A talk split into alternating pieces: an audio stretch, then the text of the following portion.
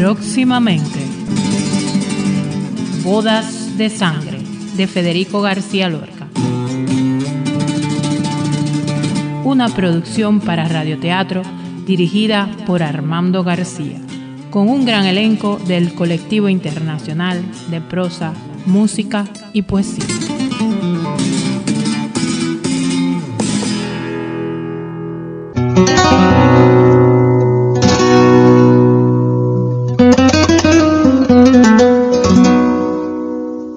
Acércate. ¿Estás contenta? Sí, señora. Estoy contenta. Cuando he dado el sí es porque quiero darlo.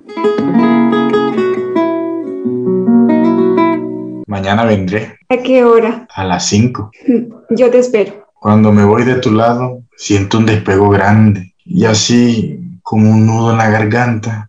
Cuando seas mi marido, ya no lo tendrás.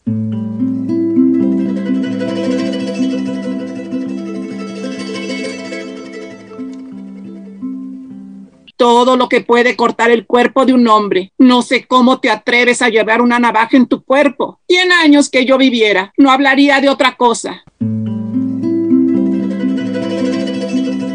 La madre de él creo que no estaba muy satisfecha con el casamiento. Y quizá tenga razón. Ella es descuidado. No me gusta que penséis mal de una buena muchacha. Mm, pero cuando se dice eso es porque la conoce. Me duele hasta la punta de las venas. En la frente de todos ellos yo no veo más que a la mano con que mataron a los que eran míos. Despierte la novia, despierte la novia.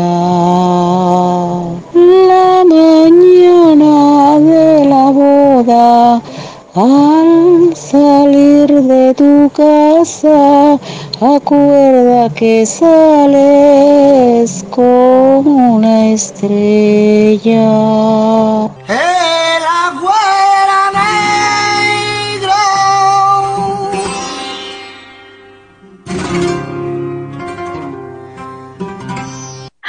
ella y Leonardo, en el caballo, van abrazados como una exhalación.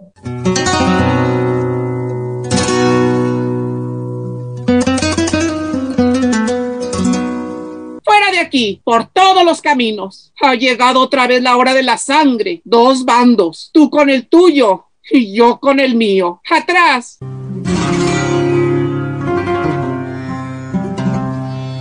Porque yo me fui con el otro. Me fui. Tú también te hubieras ido. Mujer quemada, llena de llagas por dentro y por fuera. Y tu hijo era un poquito de agua, de la que yo esperaba hijos, tierra, salud.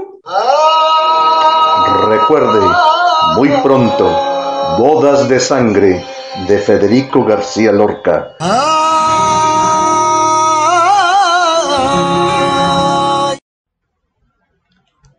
Hola, bienvenidos a RAO Radio Alfa Omega, al primer programa de radioteatro Bodas de Sangre de Federico García Lorca.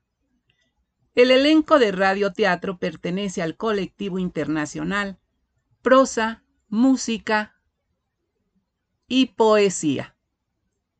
Una producción especial para radioteatro bajo la dirección de Armando García de Estados Unidos. Coordinador General Charlie Morels, Colombia. Directora Artística Yaleides Viloria, Colombia.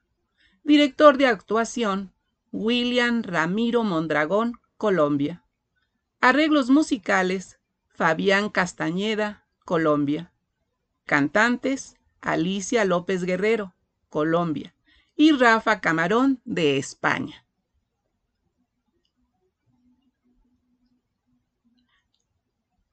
Narrador William Ramiro Mondragón, Colombia. Presentadora del elenco Yariacne Torrente Mora, de Cuba. Los personajes que intervienen en esta obra son la madre, Marielena Cano, de México. La novia, Kiara de Ángelis, de Ecuador. La suegra, Chabelis Estrada, de México La mujer de Leonardo, Adriana Miletich, Argentina. La criada y niña, Sandra Puente, de Argentina. Pues bien, estos son los actores que participan en esta obra y como pudieron escuchar, es un elenco internacional. Ya escucharon ustedes el audio de promoción, que es apenas un poquito del gran trabajo que se desarrolló en esta obra, de la cual, no está mal decirlo, nos sentimos muy orgullosos. Y bueno, ya también dimos a conocer los nombres de los actores que participan en la obra. A continuación les compartiré un poco de la biografía de Federico García Lorca. García Lorca nació en Fuentes Vaqueros, Granada, 5 de junio de 1898. Murió 18 de agosto de 1936, camino de Biznar, Alfacar, Granada. Federico fue un poeta y prosista español, adscrito de la generación del 27.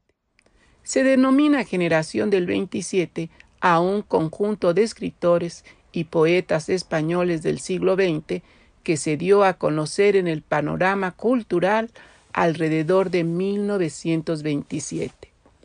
Fue el poeta de mayor influencia y popularidad de la literatura española del siglo XX.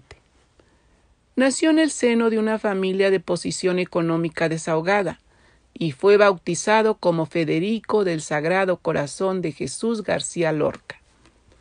Su padre fue el hacendado Federico García Rodríguez y su madre Vicenta Lorca Romero, segunda esposa de su padre, maestra de escuela que fomentó el gusto literario de su hijo. Su primera casa, en Fuente Vaqueros, es en la actualidad un museo. En su adolescencia se interesó más por la música que por la literatura. Estudió piano con Antonio Segura Mesa. Entre sus amigos de la universidad lo conocían más como músico que por escritor Nobel. En 1914 se matriculó en la Universidad de Granada para estudiar filosofía y letras y derecho. En esta época el joven Lorca viajó con sus compañeros por Baeza, Ubeda, Córdoba, Ronda, León, Burgos y Galicia. Estos viajes por distintas partes de España fueron los que despertaron su vocación como escritor. De hecho, fruto de esto surgió su primer libro en prosa, Impresiones y Paisajes, publicado en 1918, una pequeña antología de sus mejores páginas en prosa sobre temas políticos y sobre sus intereses estéticos.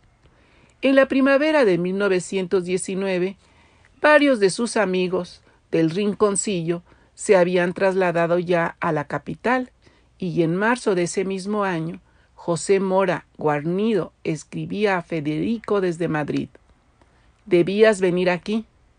Dile a tu padre en mi nombre que te haría, mandándote aquí, más favor que con haberte traído al mundo.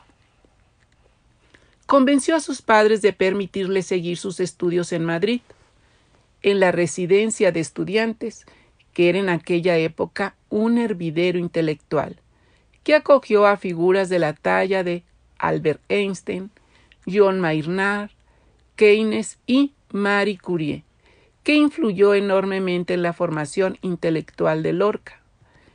Entre 1919 y 1921 publicó Libro de Poemas, compuso sus primeras suites, estrenó El Maleficio de la Mariposa y desarrolló otras obras teatrales. En mayo de 1921, Lorca regresó a Granada, conoció al maestro Manuel de Falla. Su amistad les llevó a emprender varios proyectos en torno a la música, el cantejondo, los títeres y otras actividades artísticas paralelas. En ese mismo año Lorca escribió El poema del cante hondo, obra que se publicó en 1931. En 1925 viajó a Cadaqués para pasar la Semana Santa en casa de su amigo Salvador Dalí. Esta visita y otra más larga marcaron profundamente la vida y obra de ambos. Fruto de esta intensa amistad fue la Oda a Salvador Dalí, que se publicó en la revista de Occidente en 1926. Federico García Lorca, considerado uno de los más grandes poetas que España ha tenido en el siglo XX, consiguió representar como nadie la tragedia y la grandeza del ser humano. Tras una estancia en Buenos Aires, Lorca regresó a España en 1934, donde la situación política era insostenible, que hacía presagiar el estallido de una guerra civil. Mientras el mundo entero admiraba a Lorca como el Homero español, las críticas hacia él se recrudecieron en el contexto de tensión previo al conflicto. La popularidad de Lorca y sus numerosas declaraciones contra las injusticias sociales le convirtieron en un personaje incómodo para la derecha. A pesar de la protección que le ofrecieron México y Colombia, prefirió regresar a Granada con su familia. El poeta decidió refugiarse en casa de los padres de su amigo Luis Rosales, donde el 16 de agosto de 1936 fue detenido por Ramón Alonso, un exdiputado de la SEDA, Confederación Española de Derechos Autónomos. Fue trasladado a la localidad de Biznar y dos días después, en la madrugada del 18 de agosto de 1936, fue fusilado en el barranco de Biznar, a pocos kilómetros de la capital granadina. Su cuerpo, que jamás se recuperó, descansa en una fosa común anónima, posiblemente cerca del mismo lugar de su muerte. Bien, pues esto es apenas una pequeña semblanza de todo, todo lo que Lorca escribió, vivió, puesto que pues sería verdaderamente imposible en tan poco tiempo compartirles todo. Pues sí, así es. Sería imposible compartir toda la obra de García Lorca en este pequeño espacio. Realmente fue muy trágico su final, pero nos legó cosas muy, muy hermosas, poemas, obras, canciones. Y bueno, ahora, sin más preámbulo, escucharemos la entrevista con Armando García Álvarez, director de la obra, y el actor y dramaturgo William Ramiro Mondragón, director de actuación, para que nos demos una idea más o menos cómo surgió el hacer esta obra y el proceso que se llevó a cabo. Hola, muy buenas tardes. Bienvenidos a Bululúes Narradores de Historias para RAO Radio Alfa Omega. Y bueno, esta tarde estoy muy, muy emocionada porque voy a hacer una entrevista para que nos hablen sobre el radioteatro de Bodas de Sangre de Federico García Lorca, que ya próximamente se estrenará, tanto en el radio como los invito a que también aquí en mi página nos visiten para que la escuchen.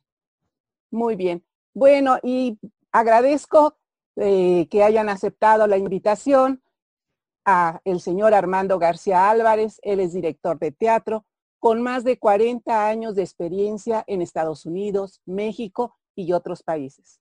Ofrece clases de teatro para formar grupos de teatros comunitarios y cristianos, talleres de actuación, dirección, voz, improvisaciones, teatro popular, teatro cristiano y es editor de la revista Lorca Drama Magazine.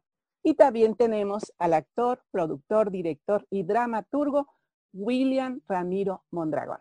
Les agradezco que, me acompañen aquí y que nos platiquen sobre esta obra.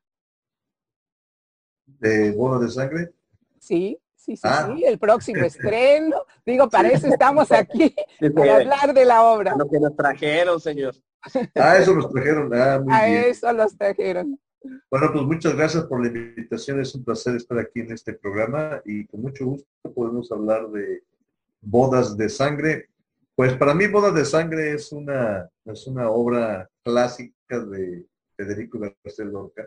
Yo la considero una del, después, después de Cervantes, ah, el, personaje o el dramaturgo más leído y estudiado ha sido Federico García Lorca. Y Bodas de Sangre es una de sus, vuelvo a repetir, una de sus clásicas ah, dramas que se ha representado no tanto en en radioteatro, también se ha representado en ballet clásico, en obras, hay muchas adaptaciones.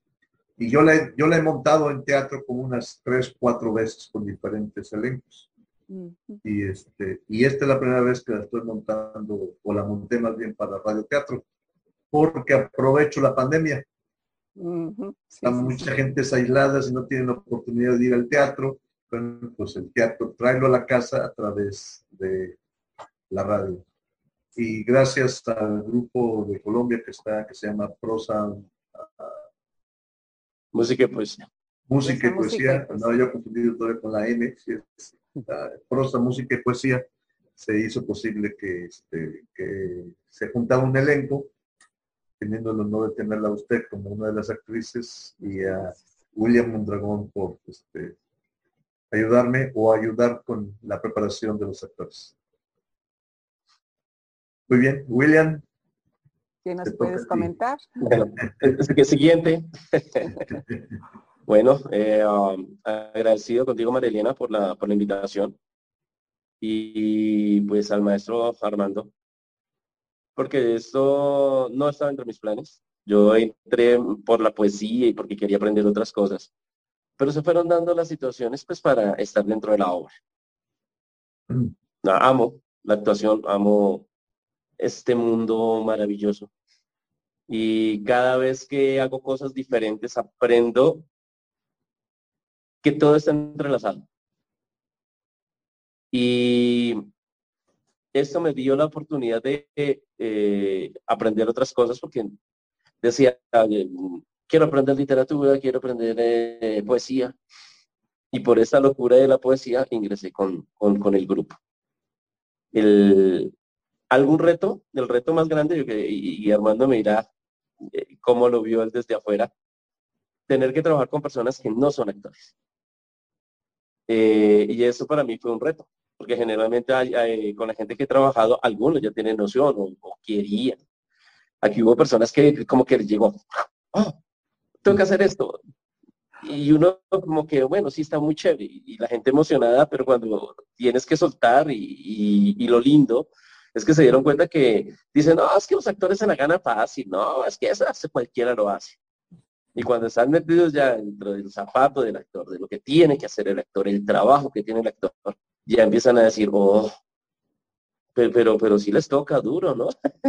pero sí, eh, o, y, Marilena es una de las personas que más sufrió conmigo en, el proceso de aprendizaje, porque el personaje que tienes es muy, muy fuerte.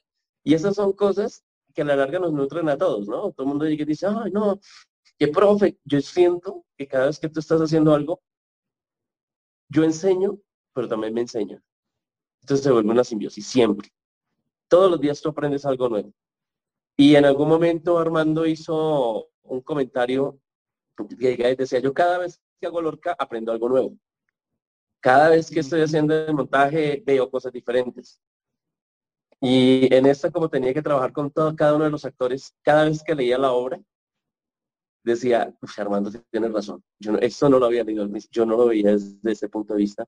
Y este personaje siente esto y esto está por eso. Ah, Lorca no escribía por escribir. Lorca, todo lo que escribió tiene una, una, noción, o sea, no la escribió únicamente por rellenar un espacio, sino cada palabra tenía una intención. Y ahí es donde entra a jugar los actores, la obligación del actor. Eh, entender qué es lo que quería decir Lorca con cada palabra que está escrita. Yo como director, en cierta forma, al dirigir y haber sido actor también en mi juventud, una vez que eh, estudia uno la obra, como cualquier otra, yo como director me tengo que poner también en el papel del actor.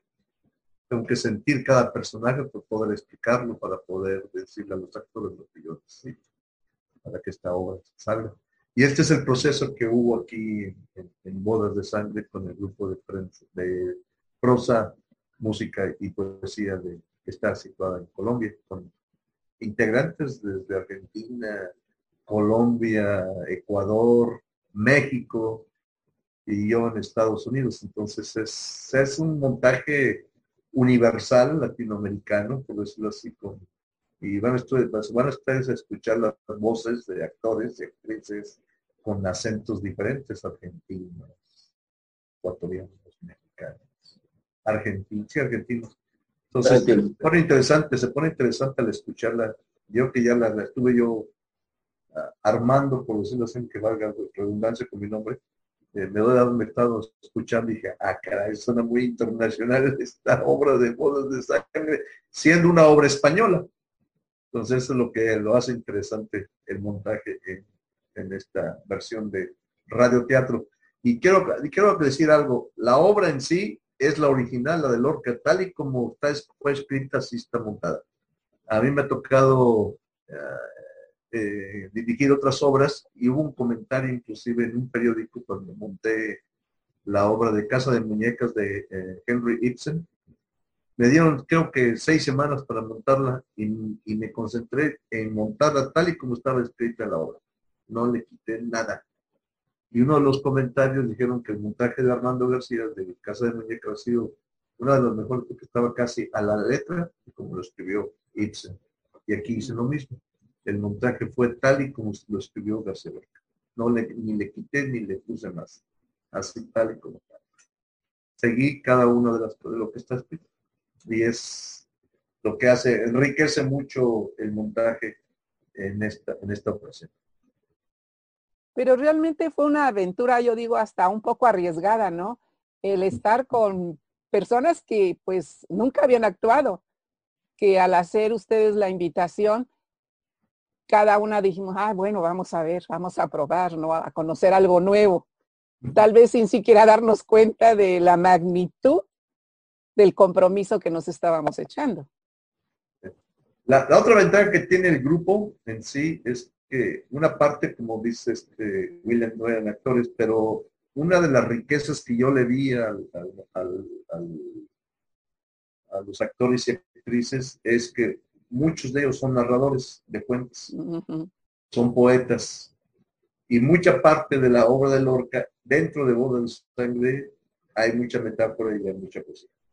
Entonces eso facilitó también que, que gran parte de los actores al ser poetas algunos, pudieran este, entrar dentro de la, narración de la misma prosa, de la misma rima que tiene, que tiene mucho de las cosas. Apropiarse, ¿no? Del personaje un poco más. Sí, y eso ayudó también bastante. Eh, como, como usted que narra sus historias, o el, el, este, el otro compañero que tiene usted que hace el papel del padre, uh, también. Este, Roberto. Roberto, entonces, esos elementos juegan, pero al momento de ya meterse en el personaje ya es otra dimensión. Pero ayuda. Esa experiencia que tuvieron, que tienen ustedes, ayuda. Pero, en cierta forma, pues es muy interesante porque ustedes también aprendieron otra rama de, la, de las artes, que es el arte dramático. Y pienso que en este proceso de, de ir entrando en personaje, eh, irnos dando cuenta, ¿no? Del compromiso que realmente estábamos adquiriendo. Pues aquí el maestro William tuvo la gentileza de, de irnos guiando. Yo realmente no acababa de entender el personaje de la mamá. Sí sabía que era fuerte, le entendía algunos aspectos, pero ya con las indicaciones del maestro lo entendí más, como pude meterme más en ese personaje y creo que a cada uno de nosotros nos ayudó mucho el, pues la generosidad, ¿no? Del maestro de que a pesar de sus ocupaciones se daba tiempo para apoyarnos, para irnos puliendo. Una, una de las ventajas de este proyecto, y le agradezco a William, yo nunca me lo imaginé, yo casi no trabajo nunca con asistentes de dirección, casi siempre me la viento yo solito. Excepto en ciertas ocasiones a mí, por ejemplo, en el caso de Casa de Muñecas, a mí me dijeron, tú nada más vas a dirigir, vas a tener un asistente, vas a tener quien te maneje las luces, quien te dé el vestuario, tú nada más diriges. Me la pones muy cómoda. Y aquí, en cierta forma, yo cuando vi que la cantidad de, personas que están involucrándose ya en la obra, dije, ups, y de repente salió William y le agradezco mucho, porque no es tanto que lo veamos como un director de actuación, lo vemos como un asistente de dirección, porque ayudó mucho en la creación o el montaje de esta obra. Sin él hubiera sido un poco difícil. Lo hubiera visto, si me ven sin, sin pelo, me hubiera yo quedado sin, sin nada. Sí, sí, sí. Y a ver, le, agradezco a William públicamente, le agradezco a William por su aportación en sus conocimientos actorales para que ayuden a todos ustedes a entrar en mi personaje y entender lo que yo quería en cada uno de ellos. Y entenderlo, sí, sí, sí, que era muy importante entenderlo. Y a ver, maestro, usted coméntenos su experiencia con todos los que usted no se jalaba los cabellos porque no dábamos el tono. O se puso el sombrero para no mostrar. que no lo Pues para mí fue un reto porque generalmente siempre he trabajado con actores y, y tú lo que únicamente haces es dar unas indicaciones y los actores te presentan una propuesta. Pero aquí como mmm, no estaba trabajando con gente que no habían sido actores, que no tenían noción de este, de este mundo, a pesar de que estamos en una misma arte, pero eh, las personas, yo creo que tú más que nadie te dice cuenta que la diferencia de escribir y declamar un poema resulta siendo muy diferente cuando tienes una obra y tienes que hacer una estructura de un personaje y mirar unos antecedentes y mirar de, de, dónde vengo, dónde estoy y para dónde voy.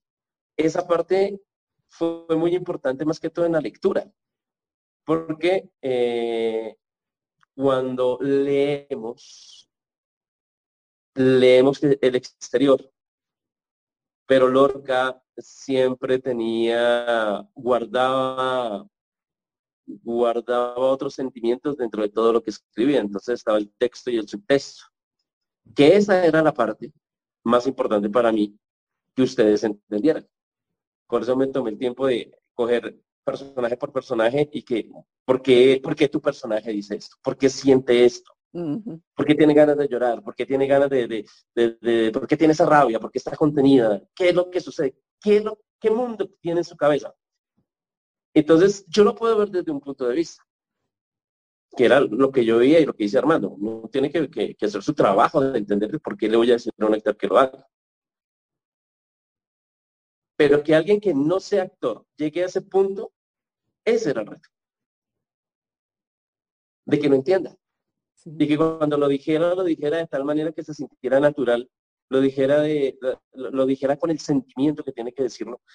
Esa era la tarea que, quería hacer, que, necesitaba que la persona entendiera. ¿Sí? Sí. Y no encontrar la metodología. a nosotros nos enseñan, bueno, porque ya, ya es con otro, no, que, que, que, el antecedente y, y, la parte técnica y que interiorices. Y, pues te cuento, porque ya lo estudiaste. Aquí me tocó, era, eh, ah, como contigo, ¿tú qué haces en, tu vida diaria? ¿Qué, qué, qué eres mamá? ¿A qué te dedicas? Entonces yo empezaba a hablar con cada uno qué era lo que hacían en su, en su día a día. Para partir de, ese, de, de, de esa contextualización de lo que hacía cada persona, mirar cómo podía engranar ese personaje para que no le quedara tan traumático empezar a realizarlo. ¿Sí? Y, y, esa fue más que todo la tarea. Ya después eh, era solo eh, eh, que se aprendiera el texto y empezar a, a, a cuadrar ciertas cosas, pero el, la parte esencial era que entendieran el por qué, mm. para dónde ir. Y realmente, bueno, es difícil, es muy difícil, porque, bueno, un actor, él sí se aprende su papel y lo interpreta, pero, por ejemplo, yo me pongo de ejemplo porque pues es lo que yo sentía. Yo soy también lectora en voz alta y trato cuando leo algo de darle un poco de sentimiento, ¿sí? A más la, la entonación, todo de lo que se trata. Pero acá era, era difícil leer y al mismo tiempo meterse en el, en el personaje. Porque estaba uno atento a que no dijeras una palabra por otra. ¿Sí? Y ya después, conforme se va uno familiarizando con el texto, pues ya puede uno empezar a, a meterle un poco de emoción. Me Sí, cuando parece que, es que cuando ustedes narran son ustedes. Ajá. Es María Elena narrando. Al menos que el texto que están narrando eh, requiera que hagan una voz que es de un personaje dentro de la narración. Pero realmente ustedes, es María Elena Cano narrando. No, y nosotros tenemos la libertad de que, por ejemplo, yo muchas veces el final no me gusta o es muy truculento o simplemente siento que no me gusta, tenemos esa libertad, lo cambiamos. Nunca narramos exactamente tal como viene el cuento, porque una cosa es leerlo, eso sí, pero para narrar no, no vamos a ir letra por letra, Ah, porque puede tener demasiada paja y aburrir a la gente. Agarramos lo más esencial. Y ya cuando lo narramos, ya es a nuestra versión, lo que sentimos. A- abandonamos el texto, ya no existe y ya es lo que nosotros fuimos sintiendo y, bien, y viendo del cuento. Y acá no, acá había que, que ir tal cual.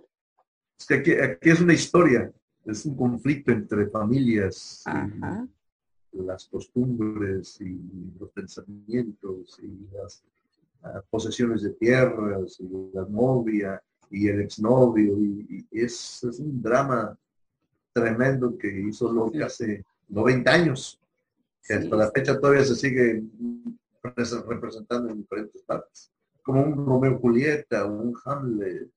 Entonces, obras clásicas, yo la considero de Sangre una de las tantas que hay en el Teatro Universal y nos corresponde a nosotros como gente de origen hispanoparlante, por decirlo así.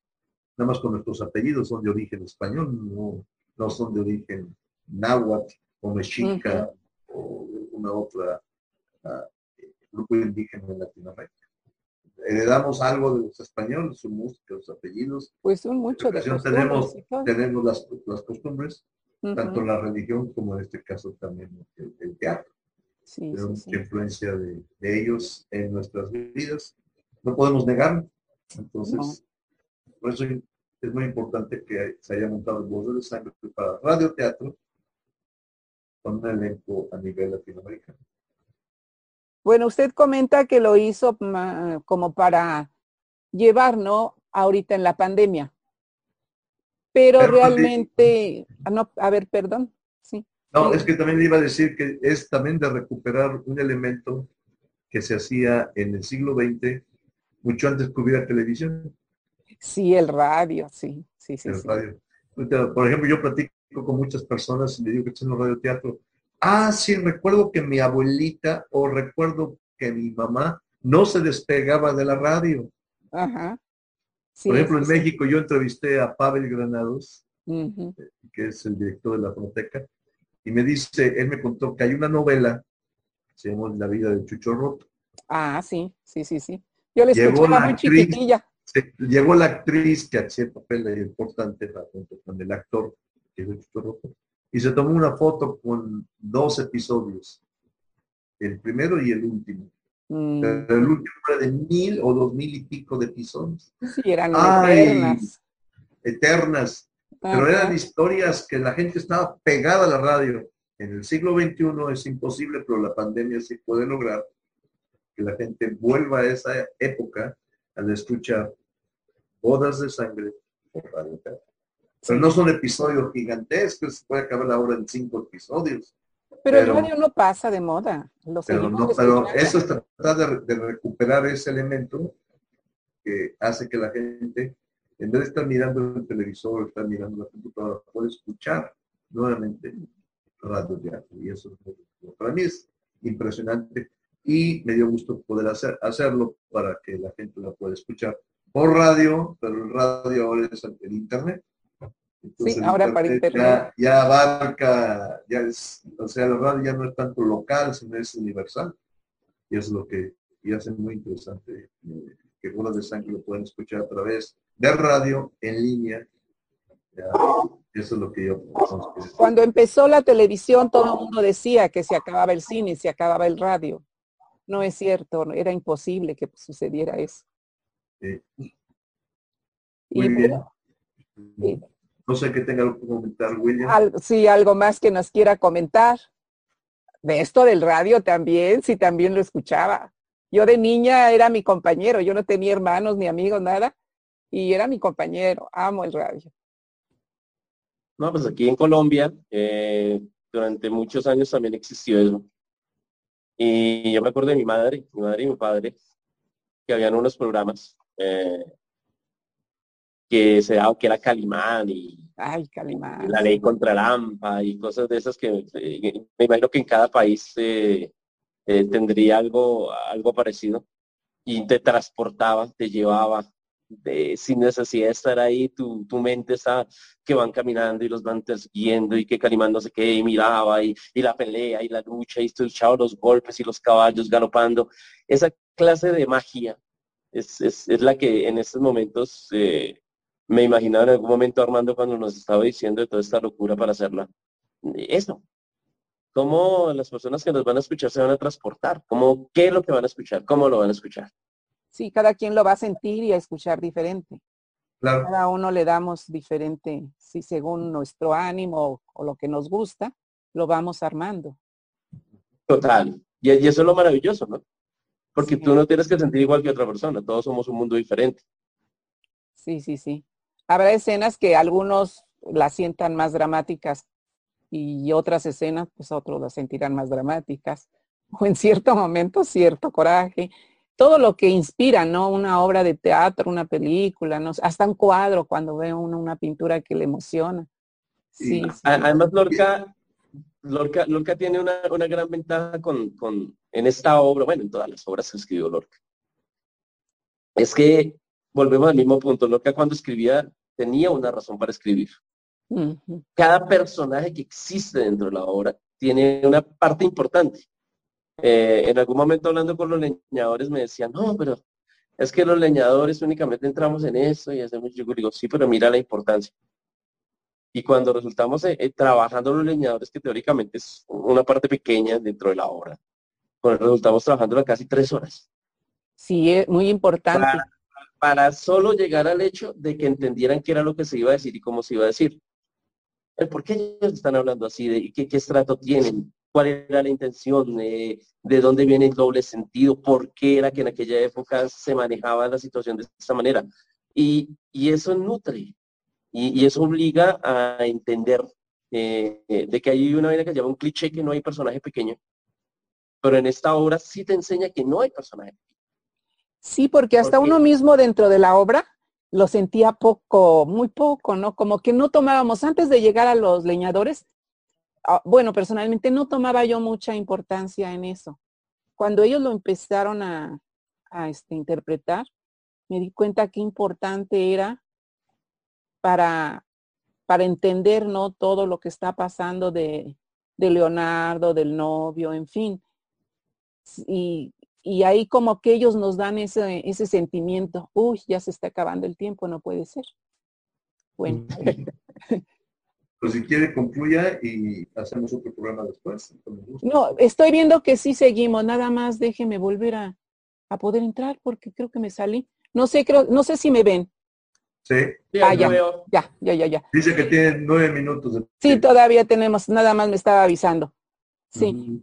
Y sí realmente me aprendí ahí que como, como dice usted, maestro, no hay papel pequeño. Cada uno de, de los papeles, aunque fueran pocos renglones, lo que sea, era súper importante para toda la trama. Cada uno tiene su importancia. Si, si no está uno de ellos, no sería completa la obra. Así es. Sí, los leñadores, aunque haya sido una parte muy pequeña, muy importante. Muy importante, sí. No quiero criticar la obra, pero es, es- entra en escena después de, de llegar a una- un tipo de catarsis dentro de bodas de sangre que, que la gente diga, ¿y qué pasó después? Ah, ahí están los leñadores. Sí. ¿El qué pasó después de una catarsis? Los leñadores son los que dan la, la respuesta. Sí, No, exactamente. y, y- y además esa parte mórbida, ¿no? Eh, porque yo considero que la gente cuando está de- escuchando la obra va a tomar partido de si la novia hizo bien o hizo mal, si el novio hizo bien, hizo mal. ¿sí? El, el, personaje principal, ¿cómo? ¿Por qué se atrevió a hacer esta clase de, actos? ¿Por qué se robó a la novia? Y ellos de cierta manera desmenuzan dentro de todo su texto muchas cosas que guían y empiezan a dar un antecedente y, el, final. ¿sí? Entonces, esa es la importancia de esa clase de personajes. Que cuando tú lo estás escuchando, tú en tu mente escuchas, pero tú vas diciendo, uy, esta vieja, uy, uy, este tipo, porque va a ser, uy, no, pero no está. Juzgan, pero guían. Cada uno hace su análisis, que eso es lo hermoso de esta obra. Sí, dan como la opinión en sí de lo que la gente piensa. Y bueno, pues qué pena que ya se nos terminó la entrevista, pero bueno, pues antes que nada, para que no nos corte este Zoom, quiero invitarlos, invitarlos para que mañana, viernes 4 de febrero, entra la obra directamente. Esta entrevista la vamos a pasar como una introducción, va a ser un programa especial de una hora donde van a ustedes escuchar las opiniones del director, del maestro William, y aparte, pues algunas otras cosas que nos van a ir guiando para que el viernes ya entremos directamente en el estreno de Bodas de Sangre de Federico, Federico García Lorca. Cosa que, bueno, estoy súper emocionada. Yo les agradezco mucho de corazón que hayan aceptado esta invitación y bueno, y pues el que me hayan permitido ser parte de esta obra, porque estoy emocionadísima, creo que no se me nota. Y estoy muy contenta y muy agradecida. De verdad, muchas gracias por acompañarme en, en esta entrevista. Y pues, con mucho gusto, vamos a esperar el viernes para estrenar nuestra obra. Yo ya me, me apunto ahí. Apunte. Ya se lo vestido mi mamá. sí. Bueno, pues muchas gracias, de verdad les agradezco, señor Armando, este maestro William, muchas, muchas gracias. Y bueno, pues así llegamos al final de esta entrevista, que como ustedes ven es muy interesante y usen una introducción, una invitación para que el viernes va a ser simultáneamente, la voy a poner en la página y vamos a salir en el radio. Yo saco el desplegado desde el día miércoles con la, liga para que ustedes simplemente tocan ahí y se van directo al programa. Los invito a que escuchen esta obra. Realmente está hecha con mucho cariño. Todos los que intervenimos eh, le echamos todas las ganas, toda la carne al asador. No se van a arrepentir. Por favor, acompáñenos, escúchenla, que no se van a arrepentir, se los repito. Muchas, muchas gracias. Muy buenas tardes. Y bueno, pues aquí lo seguiremos viendo con nuevas sorpresas en la página de Bululú Narradores de Historias para RAO Radio Alfa Omega. Muchas gracias, maestro. Muchas gracias, señor director. Buenas tardes. Buenas tardes. Gracias por Buenas tardes. Pues bien, así escuchamos la entrevista con el director de la obra, Armando García Álvarez, y el director de, de actores, William Ramiro Mondragón. Como ven, realmente sí estuvo muy interesante esta entrevista porque nos dio una idea del trabajo que se tuvo que, que desarrollar durante meses, porque fueron realmente meses los que estuvimos ensayando. Y fue un trabajo muy fuerte, muy duro, muy duro, porque pues al principio leer la obra, eh, cuidar de no, no decir una palabra por otra, en fin. Pero aún no dábamos la entonación, lo que se nos pedía del personaje. Perdón. Así que fue donde entró el maestro William y analizó, se puede decir, nuestras personalidades y nos fue guiando para entrar en la personalidad del personaje, cosa que realmente es muy, muy difícil porque, por ejemplo, mi personaje es muy diferente a cómo es María Elena. María Elena tiene un carácter muy diferente a, a la madre. La madre es un personaje fuertísimo, con muchas emociones, muchos sentimientos fuertes dentro de ella. sentimientos que pues la dominan realmente. Perdón, pero todavía estoy un poquito mal de la garganta. Y así cada, cada uno de mis compañeros tuvo que luchar para poder sacar adelante el personaje que le tocó. Y yo estoy muy, muy orgullosa y quiero felicitar a cada uno de ellos, porque el trabajo que se hizo fue fuerte, con mucho cariño, con mucha, mucha entrega. Eso sí, mucha entrega. Y pues ya mañana, mañana, ustedes podrán disfrutar el primer capítulo de Bodas de Sangre de Federico García Lorca y poder ir apreciando el trabajo que se hizo y esperamos que, les guste. Yo estoy segura que sí, porque realmente quedó una obra muy bonita y pues de calidad internacional, porque somos actores, ahora nos llamamos ya actores modestamente, mire nada más, eh, de diferentes países, ¿sí? Eh, así que el elenco no es solamente de México, de Estados Unidos, de Colombia, en fin, es de diferentes países. Y también podrán apreciar la voz de la cantante Alicia, que fue la que sacó las canciones y que confieso, yo estuve enferma casi durante un mes y cuando regresé a los ensayos me quedé maravillada de ver todo lo que se había adelantado en la obra. Realmente mis compañeros era era otro, otros compañeros de los que yo me fui del ensayo porque ya cada uno se había apropiado de su papel. Cosa que, que realmente me sorprendió y me hizo sentirme muy, muy orgullosa de ellos. Y bueno, pues ahora les, les voy a compartir algunos poemas de Federico García Lorca que me hicieron favor de los actores de, de la obra mandarme. Empezamos con balada interior que nos con la voz de Charlie Morels de Colombia. Balada interior por Federico García Lorca. Voz Charlie Morels de Colombia. El corazón que tenía en la escuela donde estuvo pintada la cartilla primera. Está en ti noche negra, frío, frío, como el agua del río. El primer beso que supo a beso y fue para mis labios niños como la lluvia fresca. Está en ti noche negra, frío, frío, como el agua del río.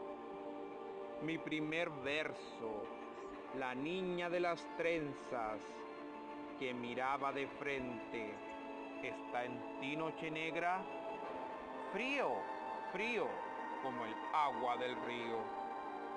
Pero mi corazón roído de culebras, el que estuvo colgado del árbol de la ciencia, está en ti noche negra, caliente, caliente, como el agua de la fuente. Mi amor errante, castillo sin firmeza, de sombras enmohecidas, está en ti noche negra, caliente, caliente, como el agua de la fuente. Oh, gran dolor, admites en tu cueva. Nada más que la sombra. ¿Es cierto noche negra? Caliente, caliente, como el agua de la fuente. Oh, corazón perdido, requiem a eterna.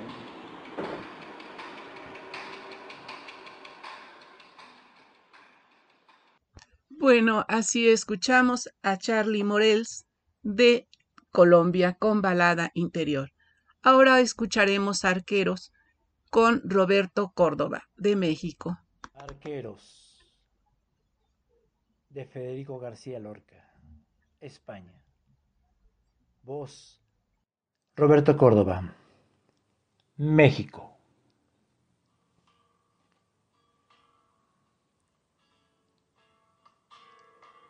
Los arqueros oscuros a Sevilla se acercan. Guadalquivir abierto.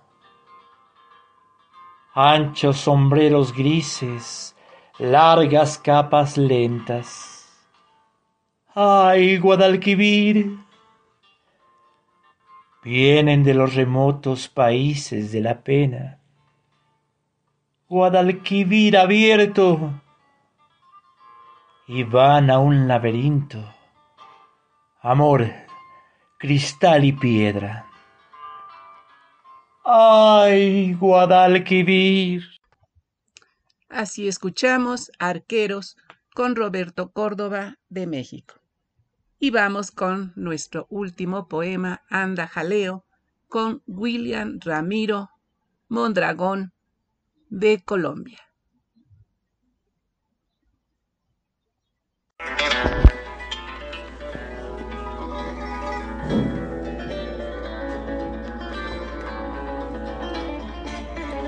Anda Jaleo de Federico García Lorca.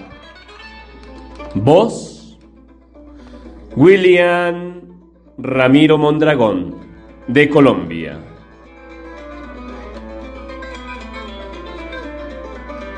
Yo me arrimé a un pino verde para ver si la divisaba y solo divisé el polvo del coche que la llevaba. Anda, jaleo, jaleo, ya se acabó el alboroto y vamos al tiroteo. No salgas, paloma, al campo, mira que soy cazador. Y si te tiro y te mato, para mí será el dolor, para mí será el quebranto Anda, jaleo, jaleo. Ya se acabó el alboroto y vamos al tiroteo. En las calles de los muros han matado una paloma. Yo cortaré con mis manos las flores de su corona. Anda, jaleo, jaleo. Ya se acabó el alboroto y vamos al tiroteo.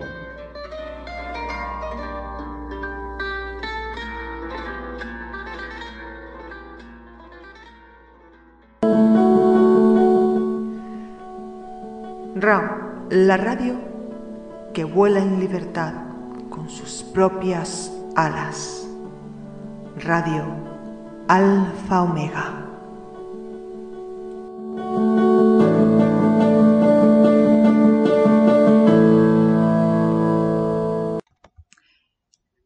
Bueno, pues este fue nuestro último poema y quiero antes que nada agradecer a Nini, al a Cielo, Roselena que también se asomó por aquí, al señor Iván por acompañarnos y Nini nos dice muy, muy bellos poemas y excelentes declamaciones, Cielo, excelente declamación, Iván, muy buenas declamaciones. Muchas, muchas gracias por acompañarme.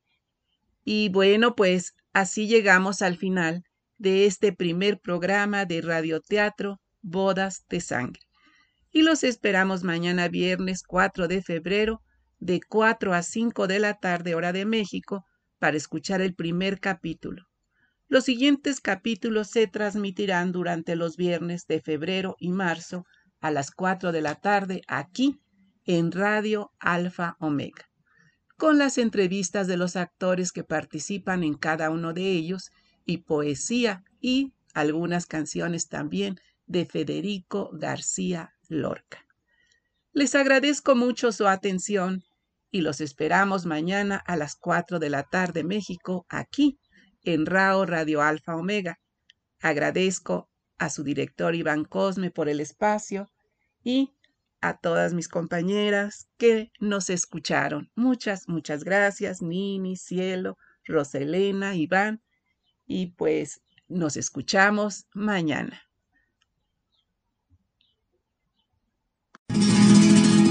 Próximamente, Bodas de Sangre, de Federico García Lorca. Una producción para radioteatro dirigida por Armando García, con un gran elenco del colectivo internacional de prosa, música y poesía.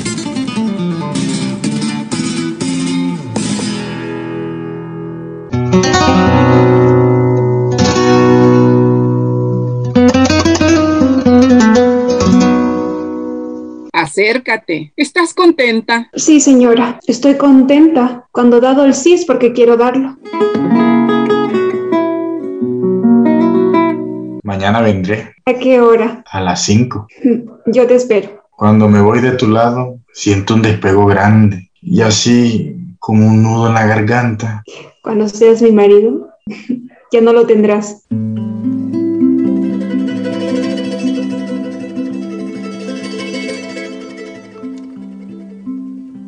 Todo lo que puede cortar el cuerpo de un hombre. No sé cómo te atreves a llevar una navaja en tu cuerpo. Cien años que yo viviera, no hablaría de otra cosa.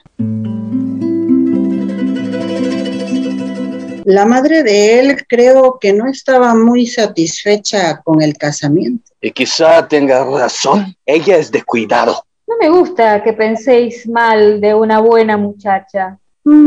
Pero cuando se dice eso es porque la conoce. Me duele hasta la punta de las venas. En la frente de todos ellos yo no veo más que a la mano con que mataron a los que eran míos. Despierte la novia, despierte la novia.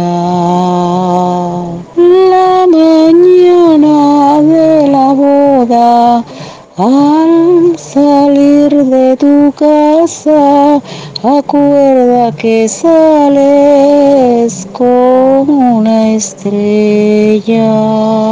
El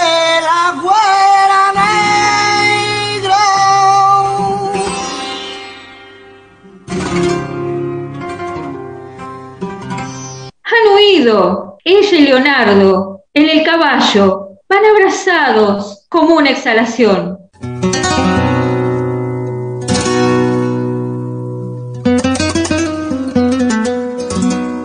Fuera de aquí, por todos los caminos. Ha llegado otra vez la hora de la sangre. Dos bandos, tú con el tuyo y yo con el mío. Atrás.